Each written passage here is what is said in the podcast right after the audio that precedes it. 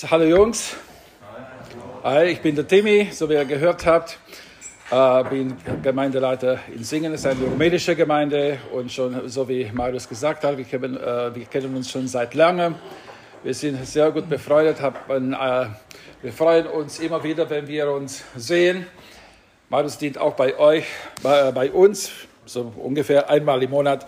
Es ist immer wieder eine Freude und äh, ich fühle mich auch geehrt, heute bei euch zu sein. Ich fühle mich mindestens 15 Jahre jünger. Ich war schon lange nicht mehr mit so vielen jungen Leuten zusammen. Bei uns äh, sind äh, ganz wenige Jugendliche.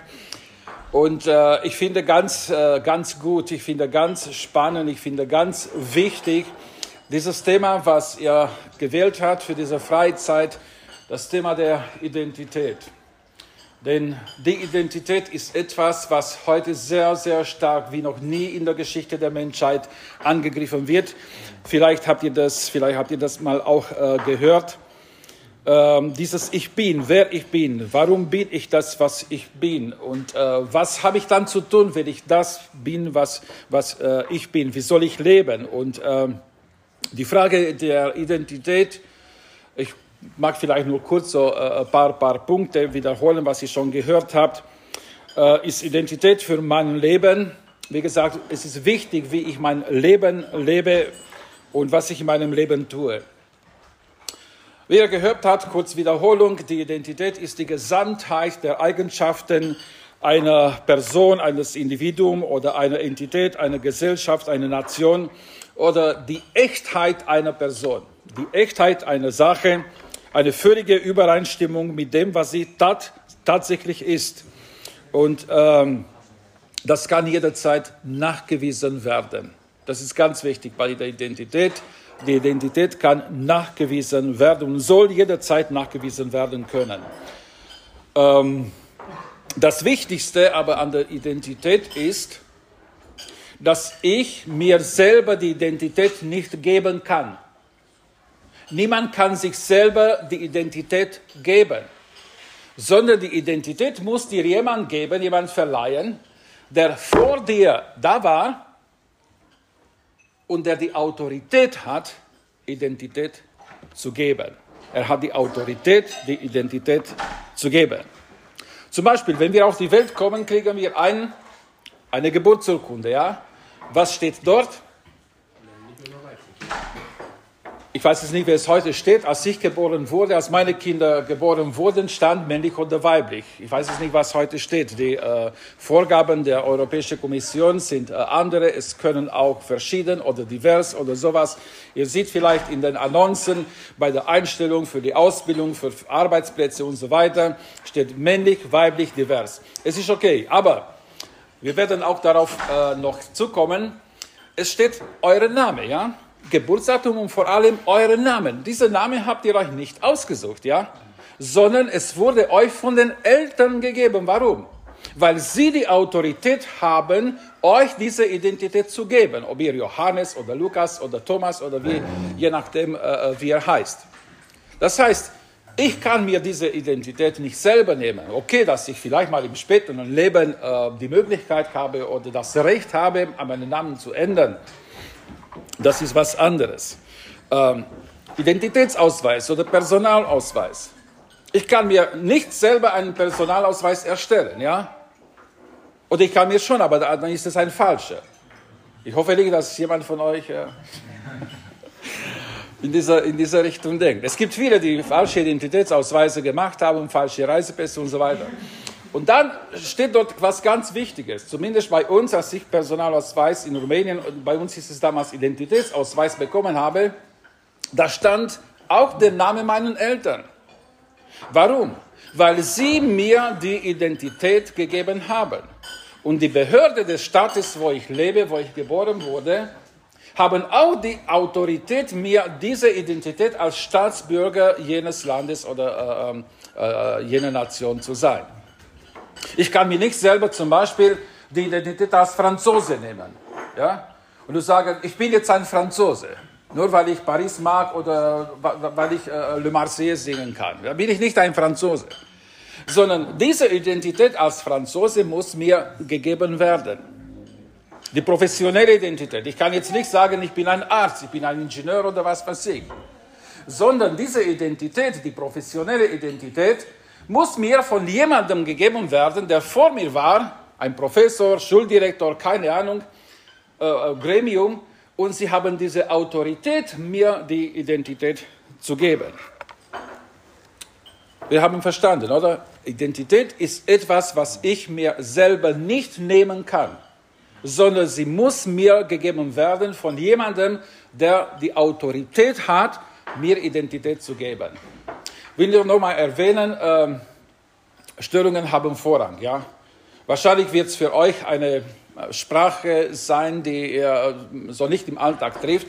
Deswegen, wenn ihr etwas nicht versteht, wenn, ihr, wenn es euch etwas nicht klar ist, dann gerne jederzeit sagen, hallo, ich habe das nicht verstanden, bitte kannst du es mir erklären. Und dann werde ich es versuchen zu machen. Jetzt, ähm, wir kommen in erster Linie auf die Welt mit einer biologischen Identität, mit einer biologischen Identität und diese Identität wird uns von keinem Menschen gegeben. Einverstanden? Diese Identität wird mir vom Schöpfer gegeben. Warum? Weil er die Autorität hat, mir Identität zu geben. Diese Identität, die biologische Identität, geben mir meine Eltern nicht. Geben mir die Ärzte, die bei meiner Geburt da waren, auch nicht. Ich kann sie mir auch nicht geben. Wir werden dann im äh, Verlauf äh, des Nachmittags darauf noch zukommen, wie manche Menschen versuchen, das zu ändern. Das heißt, der Schöpfer bestimmt, ob ich ein Junge oder ein Mädchen bin, ob ich als Junge oder als Mädchen auf die Welt komme. Und äh, diese Identität bedeutet für mich eine Bestimmung. Diese Identität bedeutet für mich auch eine Berufung, als Mann oder als Frau zu leben. Als Mann oder als Frau zu leben. Und ähm, es gibt keine andere, das ist ganz wichtig zu erwähnen, äh, es gibt keine andere geschlechtliche Identität oder keine andere sexuelle Identität. Ich würde sexuelle Identität nennen, denn äh, Geschlecht im Deutschen kann sich auch auf den Stammbaum beziehen, das Geschlecht vom X, Y und so weiter. Es kann keine dritte, keine vierte, keine fünfte und kein Spektrum von anderen äh, äh, sexuellen Identitäten geben. Und wir werden sehen, warum. Äh, jetzt auf äh, nationale Identität, auf die religiöse Identität, auf die persönliche Identität, gab es immer wieder Angriffe in der Geschichte auf diese Identitäten. Was die Religion betrifft, zum Beispiel sagte Karl Marx, Religion ist, weiß jemand?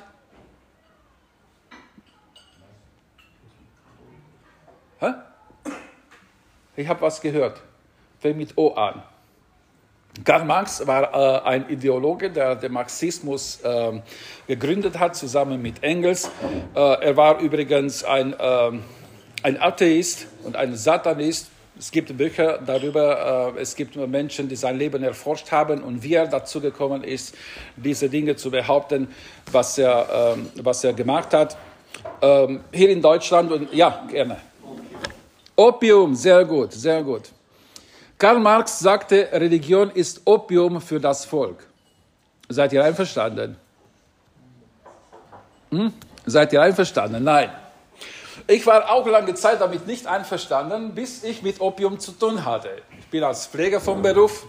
Ich arbeite auf, der, auf einer Überwachungsstation, wo wir jeden Tag zig Patienten mit Opium behandeln, weil sie, von weil sie postoperativ überwacht werden. Sie haben sehr starke Schmerzen. Und Opium ist ganz was Feines. Opium ist eine Substanz, woraus alle starke Schmerzmittel gewonnen werden. Ob Morphium, ob Fentanyl oder egal wie die heißen. Ja? Und dieses Opium kann etwas sehr Feines bewirken, nimmt die Schmerzen weg. Opium beziehungsweise Morphium oder was weiß ich auch immer, aber ich bezeichne es mal generell als Opium, weil dieser Karl Marx das behauptet hat, nimmt die Angst weg. Ja? Opium kann einen Zustand der, der Euphorie, der Freude, Gelassenheit äh, äh, hervorrufen. Wir sagen High. Ja? Wenn man Opium konsumiert hat von allem, es gab eine Zeit zwischen, zwei, äh, zwischen den beiden Weltkriegen, 20er, 30er Jahre, wo sehr viele Menschen von der Oberschicht massiv Opium konsumiert haben. Ja? Und dann habe ich darüber nachgedacht, okay, Opium für das Volk. Ich sage, ja, okay. Wenn die Religion oder dieser Legare auf Lateinisch, dieser Zurückbinden an Gott, mir die Schmerzen wegnimmt, mir die Angst wegnimmt und mir eine Freude gibt, die mir niemand geben kann, dann von mir aus kann es Opium sein. Also ihr sollt euch nicht irgendwie äh, ähm, angegriffen fühlen oder schlecht fühlen, wenn jemand sagt, es ist ein Opium für das Volk. Ähm, ja, könnt ihr äh, äh argumentieren, könnt äh, sagen, warum ihr damit einverstanden seid. Die sind Angriffe auf die Nationalität, auf die Person, auf die Religion. Immer wieder gab es in der Geschichte Kriege darüber. Aber es gab noch nie in der Geschichte einen Angriff auf die biologische, auf die sexuelle Identität der Menschen. Es gab noch nie in der Geschichte einen Angriff auf die sexuelle Identität und impliziert auch auf die Familienidentität. Wir haben, die Menschheit haben viele Diktaturen, hat viele Diktaturen erlebt, wir auch in Rumänien bis 1990. Vielleicht können sich eure Eltern daran erinnern. Es war die kommunistische Diktatur. Sie haben die persönliche Identität in äh, vielen Fällen angegriffen, die religiöse Identität, aber sie haben etwas nicht angetastet. Sie haben die biologische, die sexuelle Identität und die Familienidentität nicht angetastet. Auch für die Kommunisten war dieser Aspekt heilig. Und heutzutage wird gesagt, du wirst nicht als männlich oder weiblich geboren, sondern du wirst dazu geformt. Du wirst dazu erzogen. Durch gesellschaftlichen Druck, durch Erziehung wirst du zu Mann oder Frau. Viel mehr als das. Es gibt nicht nur zwei sexuelle Identitäten, zwei Geschlechter, sondern es gibt mehrere. vor sechs Jahren, ungefähr so vor sechs Jahren, war ein ganz interessanter, äh, eine ganz interessante Rede, eine sehr kurze Rede im brandenburgischen Parlament. Ein Abgeordneter von einer Partei hat eine gendergerechte, äh, in gendergerechter Sprache die Anwesenden begrüßt. Und diese Begrüßung hat äh, über zwei Minuten gedauert. Äh, Stefan Königer heißt er. Wenn ihr wollt, könnt ihr auf YouTube anschauen. Und da waren nicht weniger als 35, glaube ich, oder 40 verschiedene geschlechtliche Identitäten, die er erwähnt hat.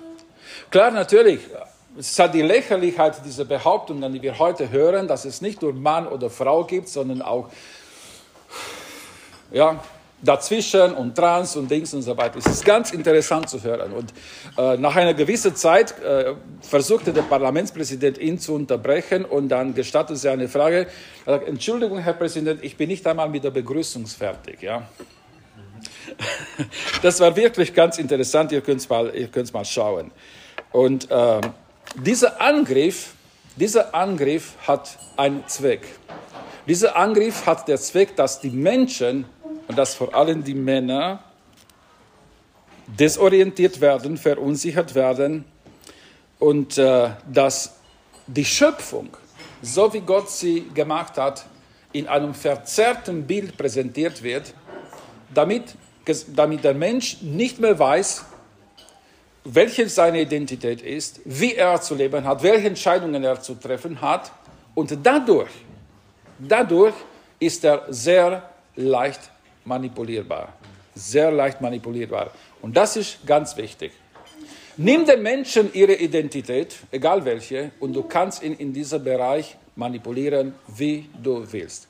Wenn jemand nicht weiß, ganz genau, was er ist, ein Mann oder Frau, ein Deutscher, ein Franzose, ein Amerikaner, ob er ein Christ ist oder ein Atheist, wenn er diese Überzeugung nicht hat und nicht lebt, da kannst du mit diesen Menschen sehr viele Dinge machen, du kannst ihn manipulieren. Aber der Schöpfer hat den Menschen als Mann und Frau geschaffen. Er hat sie beide Mensch genannt, aber als männlicher Teil und als weiblicher Teil. Jetzt will ich einmal äh, kurz erzählen, wenn ihr mir das gestattet. Ich will einmal kurz erklären, wie dieser Angriff auf die biologische, auf die sexuelle Identität kam. Denn es ist ein Angriff, wie gesagt, wie, noch nie, wie es noch nie in der Geschichte gab. Ähm, dieser Angriff hat ihren Ursprung vor allem in der linksmarxistischen Bewegung, in der ökofaschistischen Bewegung. Vielleicht sagt ihr mit linksmarxistisch und öko einverstanden. Äh, faschistisch, wenn ihr das hört, vielleicht äh, sagt ihr, äh, vielleicht Timmy, bist du nicht so hart, äh, das hast du vielleicht nicht, äh, hast du vielleicht nicht recht, wenn du äh, diese Bewegung als solches bezeichnet, aber ich werde euch sagen, warum. Und es gab vor allem in den Universitäten der 70er Jahre sowohl in der westlichen Welt und vor allem in der USA eine äh, neue Bewegung, die hieß New Age. Habt ihr was gehört von New Age? Ganz kurz äh, und sehr verkürzt werde ich es euch gleich erklären. Nur zu erwähnen, die Studenten, die damals diese Universitäten besucht haben, die haben nachher Funktionen übernommen im Staat, in der Justiz, in der Politik, in Firmen, vor allem in den Medien. Und sie sind beeinflusst von dieser Ideologie, von der New Age Ideologie. Und ganz kurz gesagt, eben, es ist Welt, äh, eine Weltanschauung, die sich auch als neue Zeitalter definiert. Bis jetzt war ein altes Zeitalter oder Fischzeitalter und jetzt ist das Wassermann-Zeitalter. Ich, okay, ich gehe jetzt äh, nicht ins Detail. Aber was sie behaupten ist, dass alle Götter tot sind äh, traditionelle Familie mit Vater und Mutter werden verschwindet, werden verschwinden. Vater und Mutter, Kinder, das hat ausgedehnt, ist ein veraltetes Familienbild. Das gab es schon damals. Damals war die Grundlage gelegt für die Dinge, die heute äh, propagiert werden. Und äh, die haben gesagt, dass die Freiheit und die Kreativität des Menschen werden sich dadurch äh, unbegrenzt entfalten können. Und durch das Ende der Angst vor Gott wird die Liebe erst überhaupt möglich. Das ist im Großen und Ganzen sehr, sehr verkürzt, was diese Weltanschauung hervorgebracht hat. Alle Götter sind tot, inklusive Jahwe, inklusive der Gott der Christen, der Gott äh, der Juden und alle anderen Götter, die es gab. Dadurch werden sich die Menschen frei entfalten können, sie werden sehr kreativ sein und es wird ein neues Zeitalter beginnen und alle wird schön und friedlich und, und was weiß ich und so weiter. Noch mehr dazu. Frauen und Männer werden äh, nur fakultative Begriffe sein. Das heißt, wenn du willst, wenn du so fühlst, dann kannst du dich als Mann oder als Frau nennen. Ja, aber das ist auch nicht so, so wichtig. Und dieser Wassermann-Zeitalter oder diese, oder, oder diese neue Zeitalter wird die unmittelbare Verbindung zwischen dem Selbst und dem Universum oder diese unmittelbare Verbindung zwischen sich selbst und dieser kosmischen Energie möglich machen. Das ist dieses Streben der New Age-Repräsentanten, äh, der Bewegung. Dass das Ich der Menschen, das Selbst der Menschen wieder sich mit dem Universum zurückbindet, wieder mit dieser kosmischen Energie sich zurückbindet und dann wird alles so wie am Anfang und pipapo und so weiter. Es ist eine sehr gefährliche Ideologie. Da will ich euch fragen, nachdem ihr, äh, nachdem ihr das gehört habt, haben wir schon so mit so einer Ideologie in der Geschichte zu tun gehabt, mit so einer Weltanschauung, mit so einer Haltung der Menschen, wo der Mensch sich ohne Gott entfalten wollte und wo der Mensch selbst sich zu Gott oder zu geistlicher Welt binden wollte, aber ohne den wahren Gott, der Schöpfer. Wo haben wir diesen Zustand noch gehabt? Was meint ihr? Es steht in der Bibel ganz am Anfang. Babel, ganz genau, ganz genau. Damals wollten die Menschen beim Bau von der Turm von Babel genau das Gleiche. Sie wollten sich an die geistliche Welt zurückbinden. Sie wollten sein wie Gott, aber ohne Gott die Ehre zu geben. Ihn einfach auszuschalten, ihn möglichst ja, beiseite zu schieben. Und die haben angefangen zu bauen. Und die Bibel sagt, dass Gott äh, äh, interveniert hat. Äh, nicht, dass er Angst hatte, dass die Menschen dieser Turm bis zu dem Himmel bauen können. Es geht nicht darum. Aber Gott konnte nicht so lassen, dass die Menschen sich auf diese Art und Weise degradieren. Und dann hat er die Sprachen oder die Verwirrung der Sprachen, wie ihr wollt. Es gab eine einzige Sprache, das ist nachgewiesen, das äh, ist in Assyrien entstanden von den, von den äh, äh, Linguisten. Es gab auf der Welt eine einzige Sprache und bei dieser Turm von Babel hat Gott einfach die Sprachen durcheinander, also nicht durcheinander, sondern hat sie gemischt und die Menschen getrennt, damit sie dieses Vorhaben nicht zu Ende bringen können. Ähm, diese New Age Bewegung diese New Age-Bewegung basiert auf zwei Säulen. Und äh, diese zwei Säulen sind äh, ein so wissenschaftstheoretischer Ansatz, die sogenannte Systemschau des Lebens, sind ganz komplizierte Begriffe, aber wenn ihr Interesse habt, es gibt auch viele christliche Bücher äh, äh, äh diesbezüglich. Ähm, zum Beispiel, ähm, es gibt ein Buch, das heißt Die Gehirnwäsche dieser New Age-Bewegung. Da wird auch die äh, äh, ökologische Bewegung äh, präsentiert. Also zwei Säulen. Eine sogenannte wissenschaftstheoretische Säule und äh, eine sehr komplizierte Weltbetrachtung als verschiedene integrierte Systeme und Geinzeiten und so weiter. Und das ist sehr bezeichnend. Neben dieser wissenschaftlich-theoretischen Ansatz äh, basiert diese New Age-Bewegung auf einem Gedankengut, der auf esoterisch-astrologische Hintergründe beruht, genauso wie beim Turm von Babel. Also die Menschen haben die Religion nicht abgelegt, sie wollen aber eine andere Religion. Sie wollen eine Religion einführen, wo Gott, so wie sie sagen, tot ist. Das ist in ähm, Quintessenz, das ist ihm sehr, sehr verkürzt dargestellt, diese New Age-Bewegung. Und jetzt ganz wichtig, was glaubt ihr, was ist, ist das Symbol dieser Bewegung?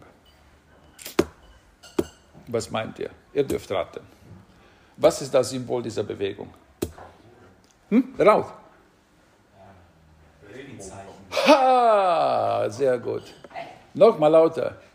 Regenbogenfarbe. Regenbogenfarbe. Es ist nicht eine Erfindung von Schwul- und Lesbe-Bewegung von heutzutage sondern es ist im Ursprung der Regenbogen, der Symbol dieser Bewegung. Viele Bücher, die, die, New, die, sich mit der New Age oder von New Age Ideologen äh, geschrieben wurden, haben einfach auf äh, ihrem äh, Cover diese, diese Regenbogenfahne. Und diese Regenbogenfahnen soll etwas symbolisieren. Sie soll symbolisieren einen Brückenschlag des Menschen zum Übermenschen.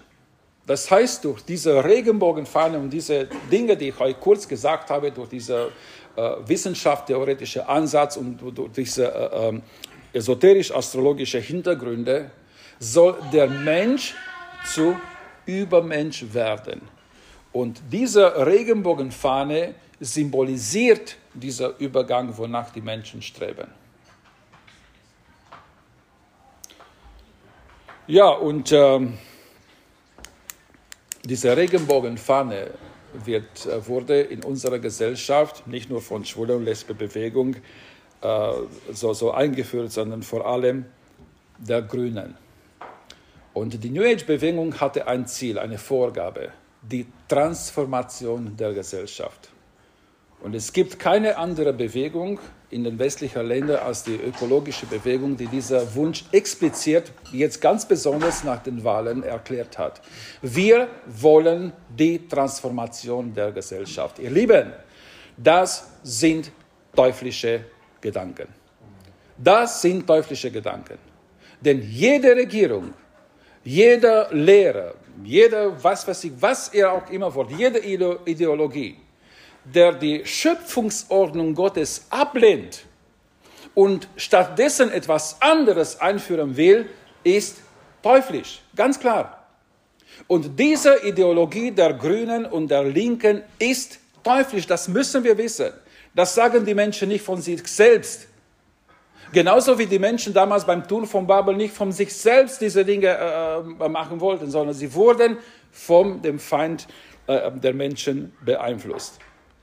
Und diese Transformation der Gesellschaft und des denkenden Menschen soll äh, mit Hilfe der Medien äh, äh, gemacht werden.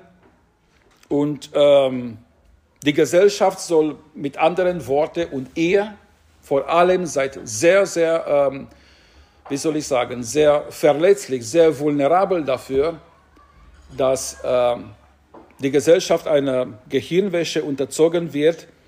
Und besonders in den Großstädten, leider ist es ihnen gelungen, es gibt Städte, die überwiegend grün sind, wie Freiburg, Tübingen und so weiter. Und immer mehr zieht diese Ideologie in den intellektuellen Kreisen ein. Und sie haben eben, wie gesagt, dieses Ziel. Das sollt ihr nicht vergessen. Sie wollen die Gesellschaft, sie wollen den Menschen umwandeln, transformieren in etwas, was sie sich vorstellen, dass der Mensch ist und nicht was, was Gott bestimmt hat. Und jetzt fragt ihr mich, ich habe von Ökofaschisten äh, gesprochen. Es ist ein hartes Wort, ich weiß, aber ich, ich äh, habe es ganz bewusst genannt. Denn neben anderen Merkmalen, die die Faschisten haben, was weiß ich, mit Rassen und, und Nationen und Gewalt und Militärkraft und so weiter, Faschismus ist nicht nur Hitler und Mussolini. Faschismus ist nicht nur Hitler und Mussolini, sondern auch diese Ideologie. Warum? Weil äh, einer der Merkmale der faschistischen Bewegung ist, dass sie durch Mythen, durch Riten, durch Symbole eine Ersatzreligion schaffen wollen. Das ist auch ein Merkmal der faschistischen Bewegungen. Sie wollen eine Ersatzreligion schaffen. Und hier in dieser Bewegung, mit der wir zu tun haben, ist die Ideologie wichtiger als die Menschen. Für die Grünen sind Regenbohnen und Kakerlaken und die Gräser viel wichtiger als die Kinder. Das müsst ihr wissen. Sind viel wichtiger als die Kinder. Vor zwei Jahren ungefähr gab es eine Lehrerin in Bayern, eine Lehrerin, die behauptet hat, dass die größte Umweltkatastrophe ist, Kinder in die Welt zu setzen. Ja. Aber dass die Tiere und dass alle anderen sich vermehren und was weiß ich, dass sie genauso äh, dieses biologische Lebensrhythmus haben wie wir Menschen, das spielt keine Rolle. Aber Kinder, oh, als Umweltkatastrophe. Ihr müsst euch vorstellen, was für eine Perversion des Denkens hier stattgefunden hat. Und äh, klar, viele, äh, viele Eltern in Bayern ist noch einigermaßen ein konservatives Land, waren empört. Ich weiß nicht, ob sie schlussendlich sie, äh, von der Schule gehen musste, aber viele haben ihr zugestimmt. Viele haben ihr zugestimmt. Ähm, die sagen zum Beispiel, diese Ideologen, dass die Erde über die Milliarden von Jahren ohne die Menschen zurechtgekommen ist, also sie braucht sie jetzt auch nicht zum Leben. Etwas anderes, was sie propagieren, ist die Einheit mit der Natur. Die Einheit mit der Natur wird zu einem religiösen, äh, religiösen Wissen, die Einheit mit der Natur wird praktisch quasi zu einem Gottesdienst. Das ist ihr Gottesdienst, das ist ihre Anbetung, die Natur. Und leider ist es so, dass die Natur auch die höchste moralische Instanz für menschlichen Handeln wird. Deshalb, sie sagen, wenn sich etwas gegen das Gleichgewicht, Gleichgewicht der Natur richtet, Egal was, ob du etwas baust, ein Haus baust oder eine Brücke oder eine Eisenbahn oder äh, Stromstraßen oder was weiß ich auch immer, wenn du etwas tust, was sich gegen diese, diese Gleichgewicht der Natur richtet, dann ist es eine Sünde und es muss unbedingt verhindert werden. Die Natur ist die höchste moralische Instanz, was mir zu sagen äh, will, was mir sagen will, was ich zu tun habe. Eine andere, ein anderes Merkmal dieser Bewegung äh, könnt ihr mir noch folgen. Hm? Wenn es für euch uninteressant ist, dann können wir es auch mal aufhören. Aber es ist ganz wichtig zu verstehen, welche Hintergründe diese Angriffe auf die biologische Identität in unserer Gesellschaft haben. Ein anderes Merkmal dieser Bewegung ist die Förderung des Weiblichen. Alles muss weiblich werden. Alles muss weich werden. Auch schon gar nicht männlich. Männlich ist toxisch, männlich ist veraltet, männlich ist, äh, männlich ist äh, ähm, ähm, ähm, äh, Unterdrückung und solche Dinge. Es gibt alle möglichen sexuelle Orientierungen, egal was. Egal, ob die Menschen sich zu Kindern sozusagen angezogen fühlen, ob sie sich zu den Tieren angezogen fühlen, es ist alles erlaubt. Es ist die Freiheit, es ist Entfaltung. Wenn sie so fühlen, dann ist es in Ordnung. Als in Kalifornien äh, die Bevölkerung ähm, dazu berufen wurde, abzustimmen, ob auch eine andere Form der Ehe eingeführt werden soll, außer die Ehe, die von Gott gegeben wurde, haben viele Pastoren dann genau das, das, genau das gesagt.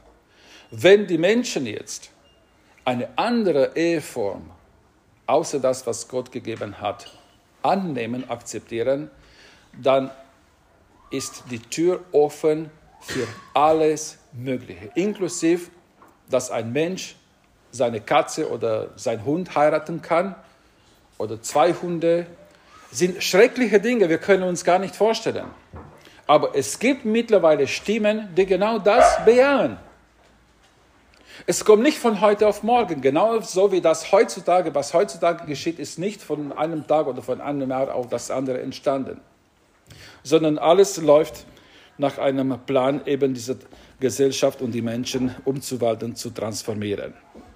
Ein anderes Merkmal dieser Bewegung ist äh, vor allem die Ablehnung der bestehenden gesellschaftlichen und politischen Strukturen. Und wenn ihr das Programm der Partei Die Grünen liest, und ich will euch ermutigen, manche von euch werden in wenigen Jahren zur Wahl gehen und werden die, äh, die äh, Möglichkeit haben, auch über die Zukunft unseres Landes zu bestimmen. Was ich euch auf den Weg geben will, ich gehe jedes Mal zur Wahl. Ich denke, es ist unsere Verantwortung, auch als Christen hier zu gestalten. Aber wichtig ist für mich, und ich denke, für uns als Christen ist es ganz wichtig, dass wir die Partei oder die Bewegung oder was auch immer wählen, die am nächsten bei der Bibel ist. Ich sage euch nicht, welche Partei ihr wählen sollt, sondern Schaut euch die Programme an, diskutiert auch mit euren Eltern, mit euren Gemeindeleitern, mit Pastoren darüber und wählt die Partei, stimmt darüber ab, welche Partei über das Schicksal unseres Landes bestimmt. Und ich möchte, dass die Partei an die Macht ist und die die Gesetzgebung macht, die am nächsten bei der Bibel ist. Ja, es gibt äh, viele Dinge hier und vor allem die Frage, die sich stellt, ist, warum gibt es nur zwei Geschlechter? Oder ist jemand, der eine andere Meinung hat? Ihr seid alle Jungs, oder? Ja, ja. Oder fühlt sich jemand als was anderes? Und freut euch, dass ihr Jungs seid, dass ihr Männer seid. Wer freut sich nicht darüber? Wer ist nicht froh darüber? Ihr freut darüber. Da habe ich gesagt, du freust dich darüber. Warum? Hm? Hm? Ja, wer von euch gesagt hat, ich freue mich darüber. Warum freust du dich darüber? Jungs nicht so kompliziert Ja, also ich freue mich, dass ich ein Mann bin. Wenn ihr mich fragt, was für eine Identität du hast, dann sage ich in erster Linie, ich bin ein Mann. Und ich freue mich darüber, weil Gott das so entschieden hat und weil Gott das für gut gesehen hat. Er hat für mich dieses Geschlecht, dieses Sexus bestimmt, dass ich ein Mann bin. Ich bin ein Christ, ich bin Familienvater und alles andere kommt weit nach hinten. Ja? Wir kommen mit dieser Identität auf der Welt. In erster Linie als Mann, als Junge oder als Frau, als Mädchen. Warum gibt es nur zwei Geschlechter? Es gibt viele renommierte Biologen, zum Beispiel äh, Professor Kutschera aus Stanford University oder Professor Steinhoff. Sie erklären auch, zum Beispiel gibt es Beiträge auf, dem, auf äh, äh, YouTube, und sie erklären, warum es nur zwei Geschlechter und, oder nur zwei Sexe, äh, Sexe geben kann, zwei Sexe, zwei Sexe, nämlich und weiblich. Kein dritte, keine vierte und kein gesamtes Spektrum von Geschlechtern. Und äh, das hat mit der Realität der Reproduktion des Lebens zu tun. Habt ihr Biologieunterricht schon gehabt? Wer hat keinen Biologieunterricht bis jetzt gehabt? Du hast noch keinen Biologieunterricht. Okay, also biologisch gesehen, ganz kurz, äh, lass mich bitte das erklären. Es gibt äh, nur zwei Geschlechter, weil das mit der Weitergabe des Lebens zu tun hat. Und man ist männlich oder weiblich, weil wir auf diese Art und Weise das Leben weitergeben, das Leben zeugen. Nämlich, nämlich ist die Person, die männliche, als männlich genannte Genitalien hat und Samenzellen produziert. Ein Junge hat Penis, Hoden und produziert Spermien oder Samenzellen. Ja? Ein Mädchen hat Vulva, Ovarien, Gebärmutter und später produziert sie Eizellen. Schlicht und einfach. Die Biologie definiert männlich eine Person, die diese Merkmale hat, Spermien produziert und weiblich eine Person, die die genannten Merkmale hat und Eizelle produziert. Und der Duden geht weiter, oder die Biologie, und sagt, männlich ist die, äh, die Prokrearer, ist die Zeugungsperson und weiblich ist die Empfängnisperson. Das ist noch schöner gesagt. Das ist die Realität der Biologie. Es gibt kein anderes Geschlecht, es gibt keine andere äh, äh, äh, Geschlechtsdrüsen außer Testis und Ovarien. Und dadurch wird ein Junge zu Mann und ein Mädchen zu Frau. Dazwischen gibt es nicht. Okay, kommen viele und sagen, ja, aber bei Blutigel zum Beispiel, da haben sie beide Geschlechter. Ja, das sind Merkmale der Tiere. Manche Tiere, die sich so vermehren. Ein Blutigel hat auch sowohl äh, Penis als auch äh, Vagina. Und wenn sie miteinander kopulieren sozusagen, sie zeugen neues Lebens, beide werden dann zu Weibchen und tragen weiterhin das Leben in sich. Sehr interessant. Aber eben das ist bei den Blutigeln. Bei den Menschen ist es was anderes. Und die Biologie sagt, dass seit 500.000 Jahren, okay, darüber reden wir jetzt nicht, äh, dass äh, diese, ob 500 oder eine Million oder 20.000 Jahre sind, dass diese Tatsache bewiesen ist, man kann es beweisen. Es ist ganz interessant bei den, äh, bei den äh, Geschlechtszellen, bei Spermien und bei den äh, Ovula, glaube ich, oder Ovum heißt es Singular und Plural äh, Ovula, dass diese Zellen sich teilen, teilen, teilen und die haben 46 äh, Chromosomen wie jede menschliche Zelle. Und bei der letzten Teilung als sie zu reife Geschlechtszellen werden, zu reife Keimen, ja, findet die sogenannte Meiose statt, das heißt die Reduktion dieser Chromosomenzahl auf die Hälfte. Eine männliche äh, äh, Spermie hat nur 23 Chromosomen und genauso eine weibliche Geschlechtszelle, nur 23 Chromosomen. Und nur wenn sie sich diese Zelle vereinen, entsteht wieder eine vollständige Zelle, die gleichzeitig ein neues Leben bedeutet. Das ist ganz wichtig zu wissen. Sobald sich eine männliche Zelle und eine weibliche Zelle sich vereinen und eine neue Zelle entsteht, die sofort dann anfängt, sich weiterzuteilen und so weiter, gibt es ein neues Leben. Denn dort in dieser Zelle ist eingeprägt die ganze Entwicklung des zukünftigen Lebens, des zukünftigen Embryos. Ob es in Miniaturform oder nachher immer größer werdend, ist was anderes. Aber diese befruchtete Eizelle ist ein neues Leben und niemand darf sich an sie ranmachen. Darum ist es äh, äh, Wort, Abtreibung, Mord. Egal, ob es in der zweiten Woche stattfindet oder in der sechsten oder wie ich gehört habe, in den USA sogar bis im achten Monat darf man abtreiben. Gut, die äh, Konservatoren äh, kämpfen sehr stark dagegen. Aber so sind, das ist nur die biologische Realität. Darüber, darüber äh, wollte ich äh, äh, reden. Und das muss uns ganz klar sein.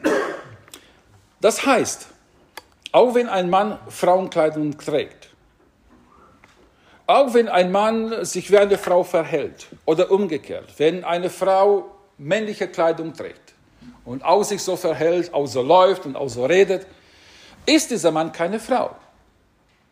Genauso wie du kein Franzose bist, wenn du nur die Marseillaise singen kannst oder die französische Hymne, ja? Dann bist du kein Franzose.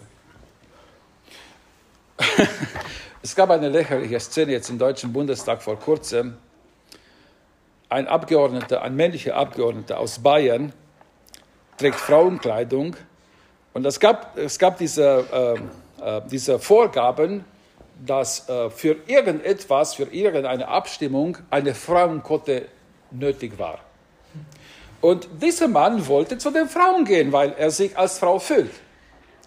Und dann kam eine Abge andere Abgeordnete, die zu ihm gesagt hat, hey, das darfst du nicht.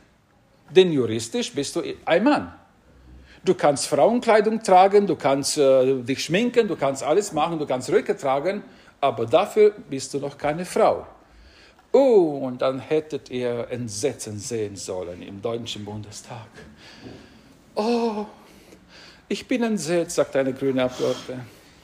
Ich bin entsetzt dass man so mit einem Menschen umgehen kann. Und dann kamen gleich zwei Frauen zu ihm und versuchten ihn zu trösten.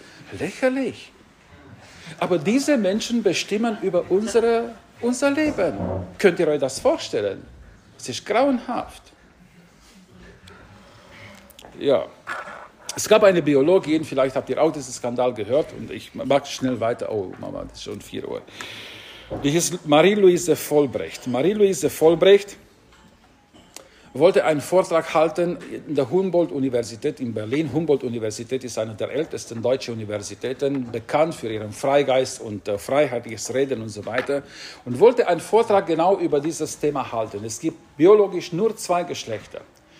Und dann die Linke hat getobt und so weiter. Wie kann man das? Wie kann man das erlauben? Und haben gedroht, dass sie die Veranstaltung stören werden und pipapo.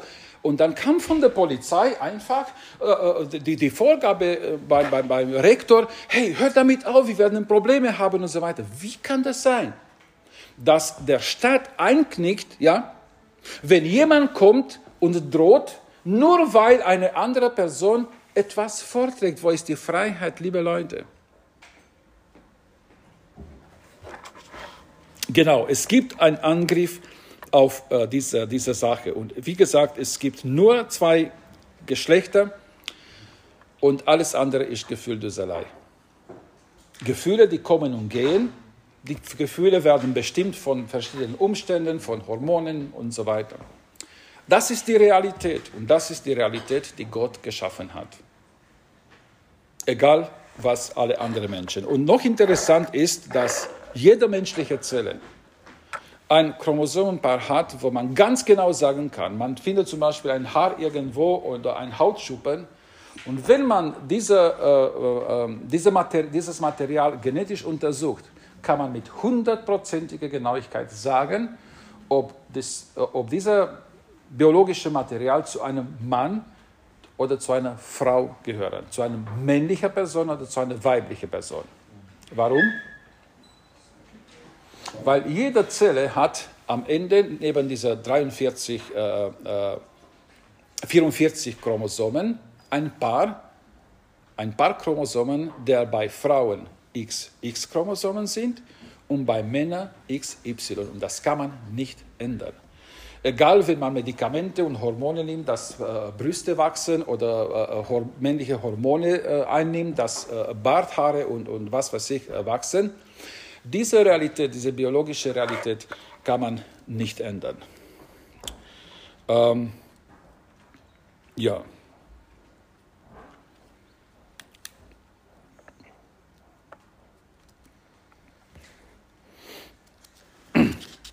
Habt ihr Fragen bis jetzt? Ich habe genug geredet bis jetzt.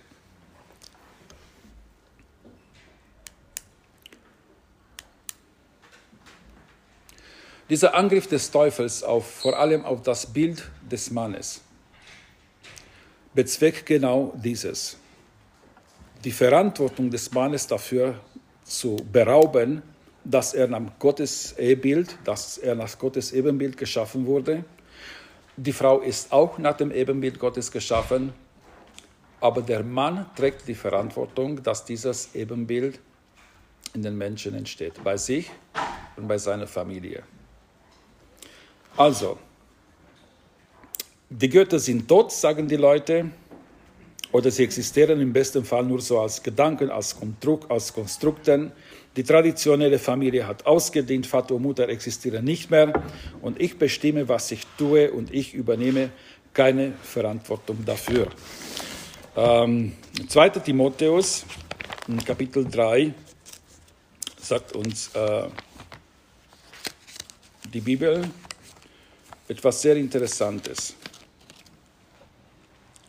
2. Timotheus Kapitel 3 Abvers 1. Das aber sollst du wissen, dass in den letzten Tagen schlimme Zeiten eintreten werden, denn die Menschen werden sich selbst lieben und versucht mal, anstatt die Menschen, die Männer zu stellen, ja?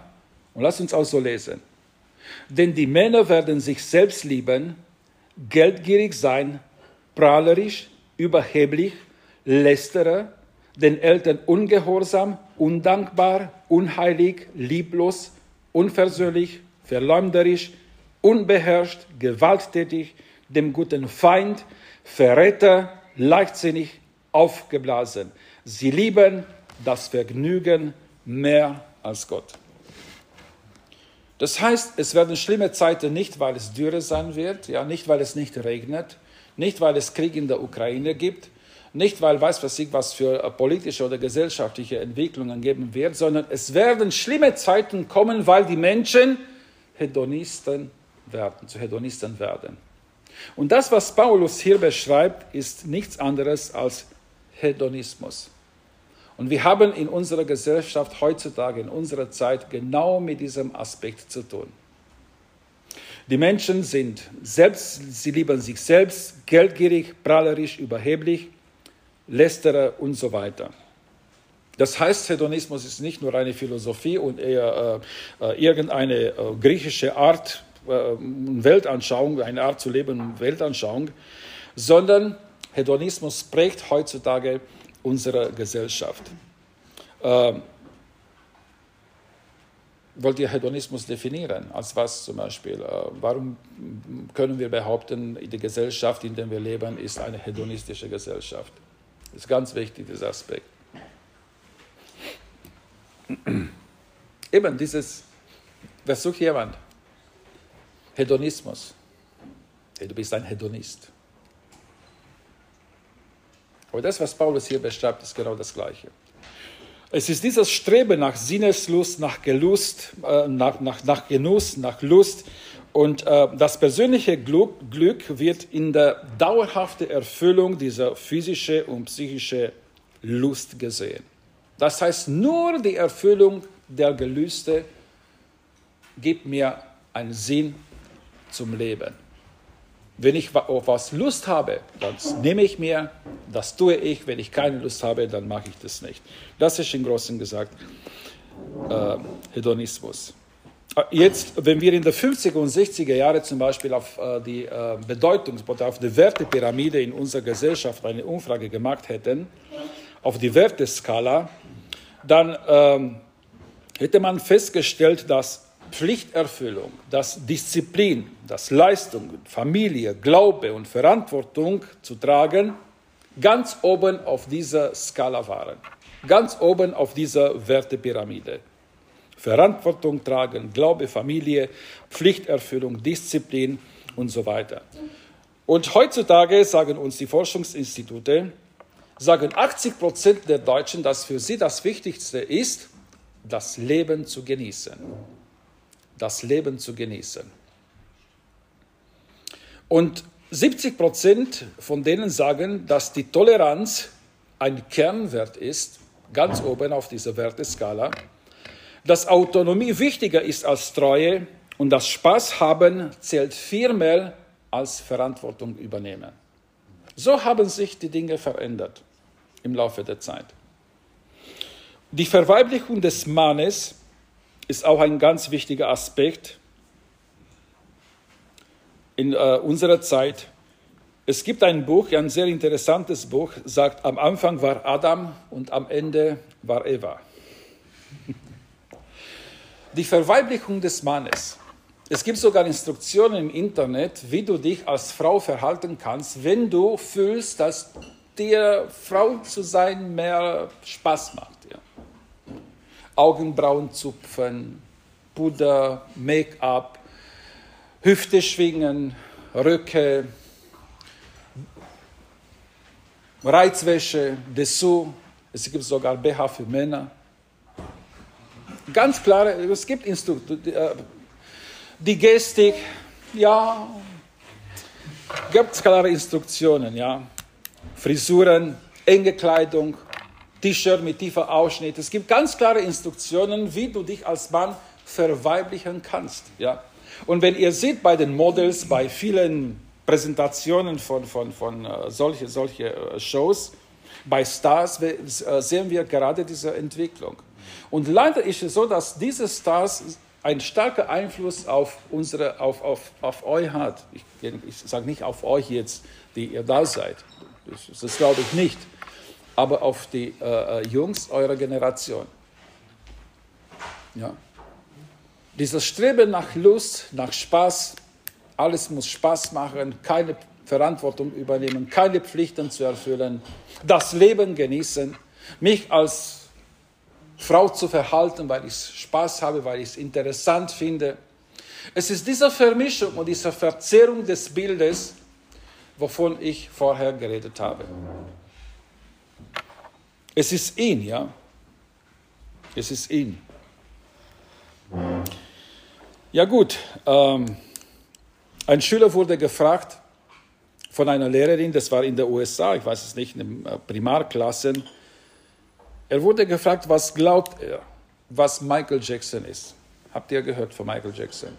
Ja, die, die etwas, ja, etwas äh, ältere unter euch. Michael Jackson war ein Popstar, ein Schwarzer, der sich als Weißer zuerst äh, ja, ummodellieren ließ. Aber dieser Schüler wurde gefragt von der Lehrerin, was ist Michael Jackson, Mann oder Frau? Und wisst ihr, was er geantwortet hat? Beides. Beides.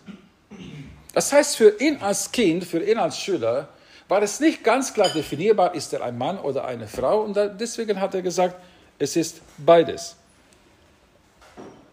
Und genau dieser Kampf wird geführt, dass der Mann nicht mehr weiß, er soll nicht mehr wissen, dass er ein Mann ist, dass er Verantwortung hat, dass er Pflichten zu erfüllen hat, dass er führen soll, man versucht, dieses Bild des Mannes zu verzerren und man versucht, das abzubauen, was ein authentischer Mann ausmacht. Diese Bewegung, von der ich geredet habe, hat genau dieses Interesse, das männliche Bild für immer zu beseitigen. Das ist Ideologie. Und das wollen sie auf jeden Fall machen. Mit Hilfe der Medien, mit Hilfe von, von Fernsehanstalten. Es gibt eine Sendung, diese Quarks-Sendung bei, bei ARD, glaube ich, mit Ranga Yogeshwar. Ist es so ein Begriff, Ranga Yogeshwar? Ja, der, genau. Es ist schrecklich. Es ist schrecklich, dass ein Fernseh, eine Fernsehanstalt, wofür ich zwangsweise Geld bezahlen muss, so einen Dreck verbreitet. Ja? Es ist schrecklich. Er sagte genau das Gleiche, ja. Es gibt mehrere Geschlechter, Männer, was weiß ich, waren am Anfang alle Weiben und alle Menschen sind am, femin, äh, am Anfang feminin und solche Dinge. Also es ist, es ist grausam, was, was dieser Mensch behauptet. Daher nachher habe ich seine Biografie gelesen. Er ist ein äh, indisch-belgischer belgischer, äh, äh, Staatsbürger und äh, er ist Atheist.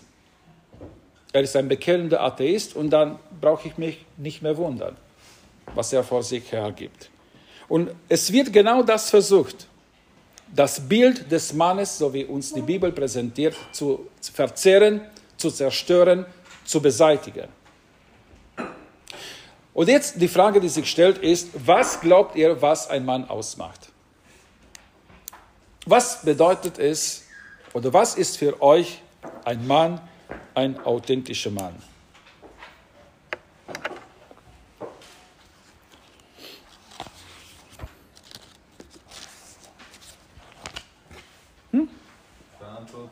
Verantwortung, sehr gut. Wie? So wie man ist. Sich selbst, äh, also sich akzeptieren, ja, so wie man ist, genau, zufrieden zu sein, froh darüber zu sein. Ja? Wie? Charisma, ja, das ist auch sehr interessant. Äh, Stärke, Kraft ist auch eine Bezeichnung des Mannes, ja. Familien versorgen, sehr gut, sehr gut. Wie alt bist du? 14. Und du denkst schon daran, dass du die Familie versorgen musst. Sehr gut, sehr gut. Glückwunsch. Sehr schön. Ja, es gibt viele Jungs heutzutage, die 20, 22, 25 Jahre alt sind und akzeptieren noch bei den Eltern zu wohnen und dass die Eltern sie versorgen. Ja? Wenn sie vielleicht arbeiten, wenn sie vielleicht arbeiten und Geld verdienen, dann sagen sie, oh, das behalte ich mal für mich und kaufe mich mal ein teures Auto und was weiß ich. Und die Eltern sollen weiterhin schuffen und ihm äh, noch das Geld für Urlaub geben und, und alle anderen Dinge. Das ist keine Verantwortung. Das ist keine Verantwortung. Das beste Beispiel eines Mannes in der Bibel haben wir natürlich bei Jesus Christus. Ja? Seid ihr einverstanden? Und Jesus Christus kam als Mann. Warum? Warum glaubt ihr, Jesus Christus kam als Mann auf die Welt und nicht als Frau? Weil Gott zuerst den Mann geschaffen hat. Bitte? Weil Gott zuerst den Mann geschaffen hat. Weil Gott zuerst den Mann geschaffen hat und was ist passiert? Und der Mann war einsam und deswegen hat er äh, Eva geschaffen. Sein Sohn, sein Sohn, Sohn ist ja auch Mann. Sein, ja, gut, als Mensch, als Mensch ist Jesus Christus sein, sein Sohn. Aber du hast richtig gesagt, weil Gott zuerst Adam geschaffen hat. Was ist passiert? Adam hat versagt. Adam hat versagt. Gott hat ihm Verantwortung gegeben für die Schöpfung. Er hat ihm die Verantwortung gegeben, den Garten Eden zu bebauen und ihn zu bewahren. Zu bewahren vor was? Was glaubt ihr? Zu bewahren vor was? Vor dem Bösen. Wer war, äh, wer war die Bösen? Satan, ganz genau. Weil die Tiere konnten ihm nichts antun. Die Tiere waren alle Vegetarier, haben alle Gras gefressen. Ja, am Anfang, vor dem Sündenfall, haben die Tiere alle Gras gefressen. Oder beziehungsweise, ja, Früchte und, ja. Also es gab, es waren, es gaben keine, eine, keine fleischessende Tiere damals. Und so wie du gesagt hast, vor dem Bösen, das war die Aufgabe, die Gott Adam gegeben hat. Den Eden oder sein Umwelt, sein Nichts zu bewahren. Und hier in dieser Hinsicht hat er ihm eine Gehilfin gegeben, eine Hilfe. Nicht um den Garten zu bebauen, nicht um das Brot zu besorgen, sondern den Garten zu bewahren, zu bewachen vor dem Satan. Und hier ist die Aufgabe der Frau.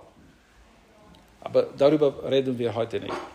Also diese Gehilfin für den Mann zu sein, bedeutet diese Hilfe, was die Verteidigung der, des Mannes, was die Verteidigung der Familie vor dem Bösen betrifft. Hier ist auch die Frau verantwortlich. Und hier ist die Frau für den Mann eine Gehilfin, denn sie ist von Gott anders geschaffen und sie hat andere, sozusagen andere Antennen und andere Rezeptoren für die geistliche Welt. Jesus Christus kam äh, durch Adam, weil er versagt hat und dadurch, es gibt, äh, es gibt nur zwei Rassen, ja. Nach der Bibel gibt es nur zwei menschliche Rassen. Es gibt keine fünf oder sechs. Denn diese Merkmale mit der Hautfarbe und Augenform und was weiß ich, die, sehen, die sind nur 0,0001 Prozent von allen äh, Merkmalen eines Menschen. Es gibt nach der Bibel nur zwei Rassen. Der erste Adam und den zweiten Adam. Und Jesus Christus kam als zweiter Adam genau deswegen, um eine neue menschliche Rasse, wenn ihr so wollt, zu schaffen. Und diejenigen, darum sagt die, Christ, äh, darum sagt die Bibel, dass diejenigen, die in Christus sind, auch eine neue Schöpfung sind. Das liest ihr im 1. Korinther 15, 45. Wie viel Uhr ist das? Ich sehe nicht gut. Fünf Minuten nach vier, ja. Okay. Also, Jesus, Jesus kam als Mann nicht, um die Frauen zu verachten. Nicht, weil er die Frauen verachtet hat. Ganz im Gegenteil. Darum ist er durch eine Jungfrau geboren. Also was seine Zeugung betrifft, sagte Gott, hey Mann, du gehst mal auf die Seite, du bist hier absolut unbedeutend. Ja? Die Frau hat hier die Ehre, sie ist hier wichtig. Und erst durch Jesus Christus hat auch die Frau diesen Gleichstellungswert bekommen, die äh, sie nachher hatte. Aber Jesus ist als Mann gekommen, weil Adam zuerst geschaffen wurde. Er hatte die Verantwortung, den Garten zu bewachen, zu bewahren. Er hat versagt und dadurch musste ein neuer Menschen geschaffen werden.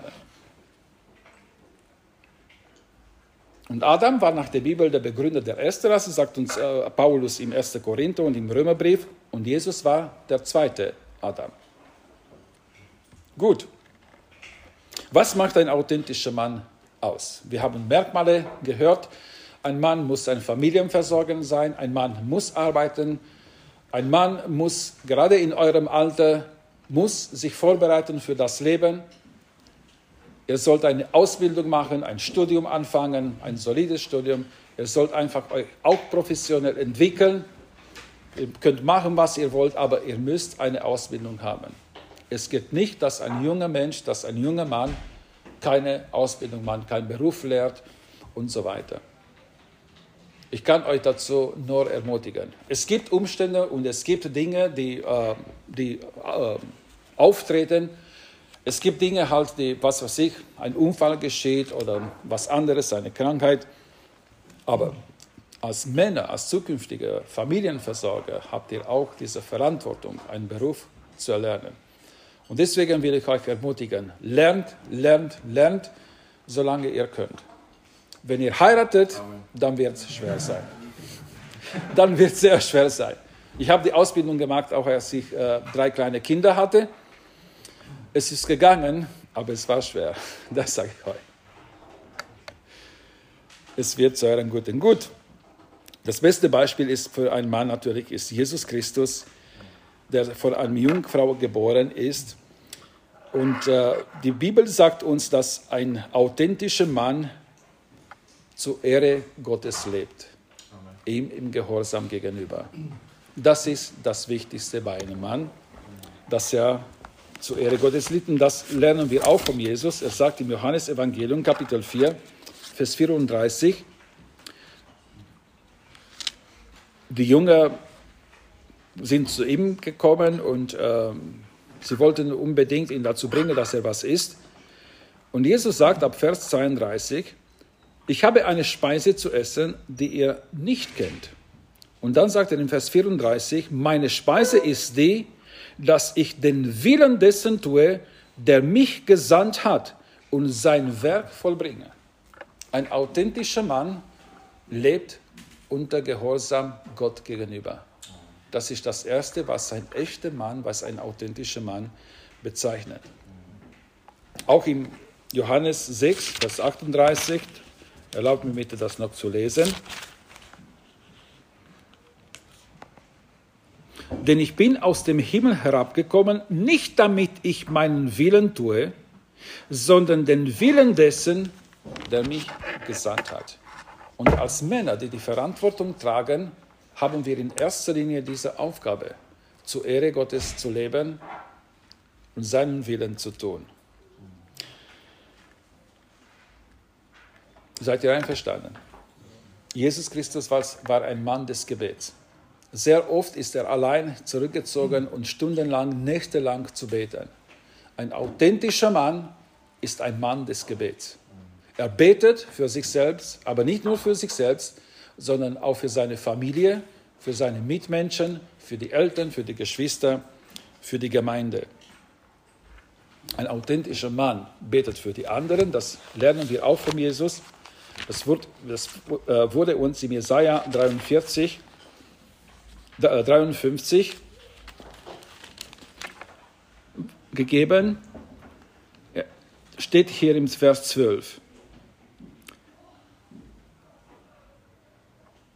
Darum will ich ihm den vielen zum Anteil geben und er wird Starke zum, Raub erhalt, äh, äh, Starke zum Raub erhalten dafür, dass er seine Seele dem Tod preisgegeben hat und sich unter die Übeltäter zählen ließ und die Sünde vieler getragen und für die Übeltäter gebetet hat. Ein authentischer Mann ist ein Mann des Gebets. Und äh, ich wünsche mir, nicht nur für mich, für mich auch natürlich in erster Linie, aber ganz besonders für euch, dass ihr das auch lernt. Männer des Gebets zu sein, Gott im Gebet zu suchen für euch und für andere Mitmenschen. Und Paulus schreibt an Timotheus, so will ich nun, dass die Männer an jedem Ort beten, indem sie heilige Hände aufheben ohne Zorn und Zweifel. Und so wie ihr schon gesagt habt, ein authentischer Mann übernimmt Verantwortung, Verantwortung sowohl vor der Ehe als auch nach der Ehe. Er übernimmt Verantwortung vor der Ehe, auch für sein zukünftiges Leben, ein Mann, aber auch nach der Ehe. Er hat Verantwortung Gott gegenüber, auch mit seinem Leib, auch seinen, gegenüber seiner Familie, gegenüber seinen Mitmenschen. Und es ist viel Verantwortung, was Gott auf unsere Schultern gelegt hat. Es ist viel Verantwortung, was Gott uns als Männer gegeben hat. Warum? Weil wir so geschaffen wurden, es auch tragen zu können. Freut euch, dass ihr Lasten tragen könnt, dass ihr dazu berufen worden seid, auch Lasten zu tragen. Das ist natürlich für manche vielleicht nicht ermutigend und das war auch für die Jünger nicht ermutigend. Äh, in einer Gegebenheit kamen sie zu Jesus ähm, und äh, sie kamen zu ihm so sehr fromm, so sehr religiös und, und äh, ja, sie haben ihm eine Frage gestellt bezüglich Verantwortung in der Ehe. Und er sagte zu ihm, Meister, du die alle Dinge kennst, du weißt alle Dinge, du weißt, du hast auf alles eine Antwort, Sagt uns bitte, wie können wir unsere Frauen mehr lieben, sie mehr schätzen? Könnt ihr euch an diese Frage erinnern? Hm? Könnt ihr euch erinnern? Die Jünger kamen zu Jesus und fragten ihn, Meister, sagt uns, wie können wir unsere Frauen mehr lieben, mehr achten, mehr schätzen? Könnt ihr euch an diese Frage erinnern? Also ich nicht. Was haben sie Jesus gefragt? Wie kann ich meine Frau schneller loswerden? Meister, ist es erlaubt, für jede Kleinigkeit, für jeden Zweck, für jedes Ding die Frau zu verlassen?